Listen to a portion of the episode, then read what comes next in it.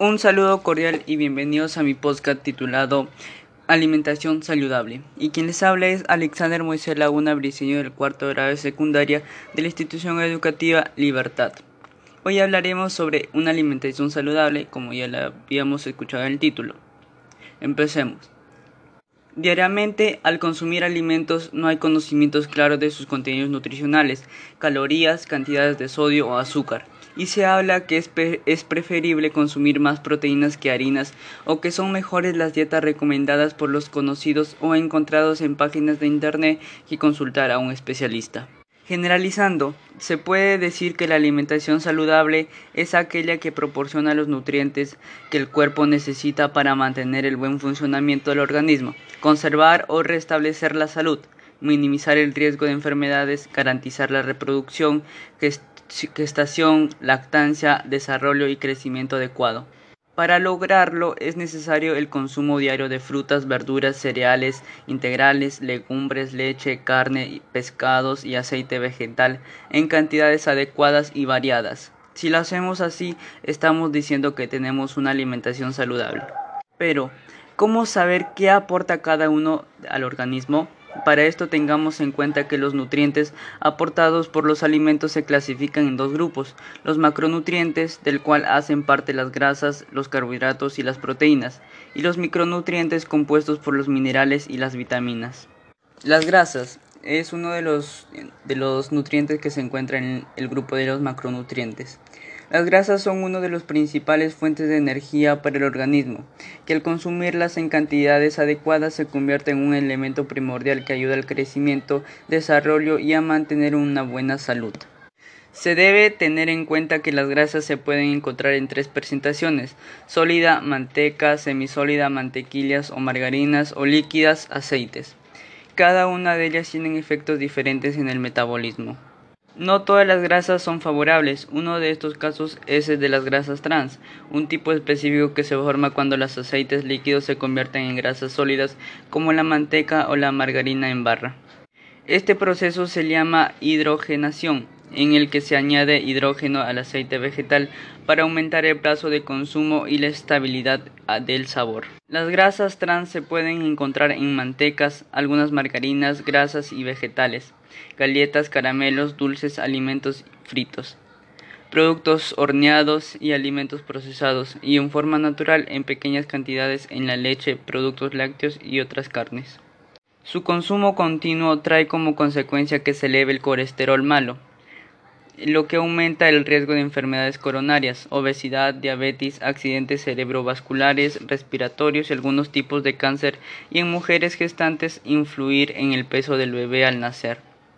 Según estimaciones de los Centros para el Control y la Prevención de Enfermedades, eliminar estas grasas de la dieta diaria podría prevenir unos 200.000 casos de cardiopatías coronarias y hasta 7.000 muertes al año. Carbohidratos constituyen la principal fuente de energía de nuestra alimentación. Son el combustible para el desarrollo, las actividades diarias, mantener la temperatura corporal y el buen funcionamiento de órganos vitales del cuerpo pueden ser simples y complejos. Los primeros se encuentran de manera natural en caña de azúcar, remolacha y miel, o son añadidos en forma de azúcares, como por ejemplo a productos industrializados o de pastelería, mientras que los carbohidratos complejos están en alimentos como arroz, papa, yuca y plátanos, entre otros. Se debe consumir de manera moderada, pues en exceso puede ocasionar sobrepeso, obesidad, diabetes y otras enfermedades crónicas, mientras que el bajo consumo produciría desnutrición a bajo peso. Y por último, proteínas. Son las responsables de la formación de células, los tejidos y órganos, así como construir los músculos, parte de las hormonas y las enzimas que transportan ciertas moléculas como las grasas, y transmitir señales. También están presentes en una gran cantidad de funciones del organismo. Durante los periodos de crecimiento, embarazo, lactancia y recuperación de enfermedades es necesario el consumo de alimentos fuentes de proteínas en mayor cantidad. Las fuentes de proteínas pueden ser de origen animal, como huevos, pescados, leche, carnes, pavo y pollo, o de origen vegetal como las legumbres, frijol, lenteja, garbanzo, alberja, nueces y frutos secos como la quinoa y entre otros. Los micronutrientes. En este grupo se encuentran los minerales y las vitaminas. Hierro es uno de los componentes que se encuentra en la hemoglobina, presente en los glóbulos rojos, y la mioglobina, presente en los músculos, encargadas de transportar el oxígeno. Los alimentos que contienen hierro son carnes, hígado, vísceras, leche, huevos y alimentos de origen vegetal.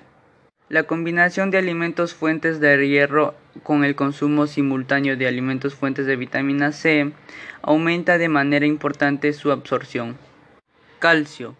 Se encuentra presente en diferentes tejidos del cuerpo, como las neuronas y la sangre, el líquido entre células, los músculos, entre otros. Es necesario para mantener y desarrollar huesos y dientes sanos, para relajar músculos, vasos y arterias sanguíneas, para secretar hormonas y enzimas. Las, fuertes, las fuentes de calcio que tienen mejor absorción son los derivados lácteos como leche, queso y yogur, y tienen un mayor efecto cuando son combinados con alimentos fuentes de vitamina D, como aceite de hígado de res, atún o salmón.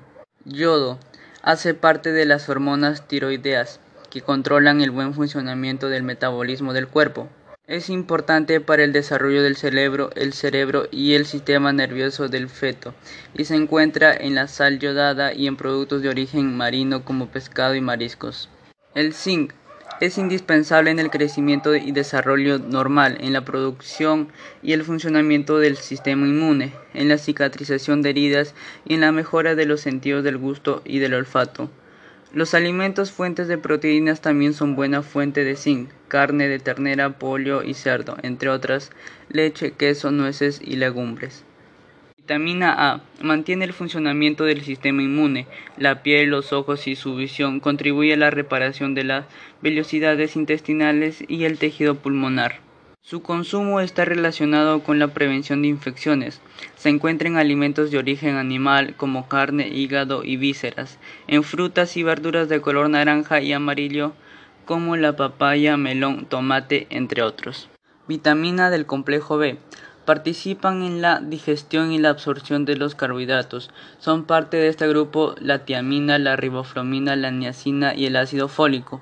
Este último se destaca por su función y necesidad, ya que cuando hay bajos niveles en el organismo se afecta en los glóbulos rojos, las células intestinales y se desarrolla anemia. Esta vitamina debe ser consumida en mayor cantidad durante el embarazo para evitar problemas de formación del sistema nervioso en el feto. Las hortalizas de hojas verdes y oscuras, las legumbres como frijol, lentejas y alberjas, así como las frutas son fuentes de ácido fólico. Vitamina C. Ayuda en la producción y mantenimiento del tejido conectivo del cuerpo, huesos, dientes, piel y tendones, en la cicatrización de heridas y tiene funciones antioxidantes. Todas las frutas y verduras son buenas fuentes de vitamina C. Y no podría faltar el colesterol. El colesterol bueno y malo.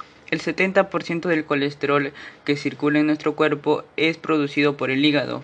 El otro 30% se debe, se debe ser aportado por la alimentación, pero aportes mayores producen daños a la salud. Existen dos tipos de colesterol.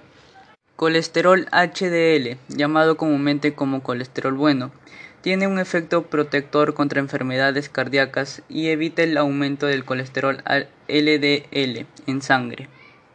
Colesterol LDL, conocido como colesterol malo, tiene un efecto nocivo en el organismo ya que aumenta el riesgo de obstrucción de las arterias del corazón, predisponiendo a las personas a padecer enfermedades cardiovasculares como el infarto o el accidente cerebrovascular.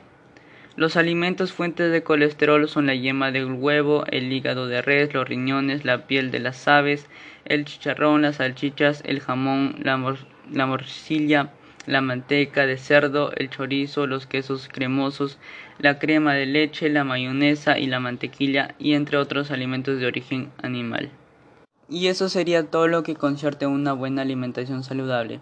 Fue un gusto haber compartido todo lo que he aprendido en esta actividad, un gusto haberlos conocido y escuchado y hasta luego.